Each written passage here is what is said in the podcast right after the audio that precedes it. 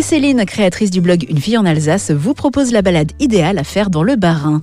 Euh, bonjour Céline. Oui, bonjour. Vous nous emmenez découvrir un lieu au nom plein de promesses qui s'appelle les Portes du Bonheur. Oui, tout à fait. Les Portes du Bonheur, euh, c'est tout nouveau. Ça a été inauguré en 2019. C'est une euh, voie verte entre euh, Rosheim et les carrières de Saint-Nabord, à une euh, vingtaine de minutes au sud de Strasbourg. Et ces portes existent vraiment sur le chemin? Oui, au départ à Rosheim et à l'arrivée à Saint-Nabord. Enfin, c'est surtout le, le belvédère qui permet de, de profiter du point de vue. Après les 11 kilomètres parcourus à vélo ou à pied ou euh, comme on le souhaite, le but c'est de voyager en slow travel et c'est un peu la récompense de découvrir du coup ce panorama sur cette région entre Aubernais et Rosheim. S'il y a un panorama sur toute la région, je suppose que ça grimpe un petit peu. Oui, un petit peu. Alors, c'est très accessible, c'est assez facile, mais c'est vrai qu'à la fin, quand on arrive sur Saint-Nabord, ça grimpe un petit peu. Il faut un peu pédaler, ça se mérite quand même la vue. Puis après, il faut monter les marches aussi encore du, du belvédère.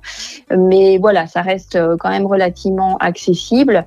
Et si vraiment on a des difficultés, on peut toujours louer des vélos assistance électrique. Ça facilite un petit peu la, la dernière montée, on va dire. Et durant tout le trajet, les visiteurs sont accompagnés par des panneaux explicatifs. Oui, il faut savoir que euh, cette porte bonheur, il y, a, il y a toute une histoire derrière. C'est une ancienne ligne de chemin de fer qui reliait déjà Rosheim à Saint-Nabord en passant par les gares de Burch, Saint-Léonard et Autrotte. Elle servait de transport aux voyageurs, mais aussi et surtout de marchandises. Et en fait, en 2002, les carrières ont fermé et ils ont décidé donc de faire cette, cette voie verte. Et sur la voie verte, on va y découvrir différentes sculptures qui rappellent justement ce passé lié à la voie ferrée. Et tout au long de cette ancienne voie ferrée, on rencontre quel type de paysage? Alors, on traverse plein de paysages euh, divers et variés. Ça qui est très intéressant, c'est qu'on va être un moment dans des champs, dans des vergers. On va traverser le vignoble également, et puis après se retrouver euh, en pleine forêt. On a besoin de verre en ce moment, donc euh, c'est pour, pour moi vraiment un- une chouette balade à faire, très bucolique. Merci beaucoup Céline. On retrouve tout cet itinéraire sur votre blog. Vous nous rappelez l'adresse? Les gens pourront trouver mon article sur mon site unefilleenalsace.com, tout attaché en minuscules. Et nous, on se retrouve pour une toute autre destination la semaine prochaine, direction la baie de Somme.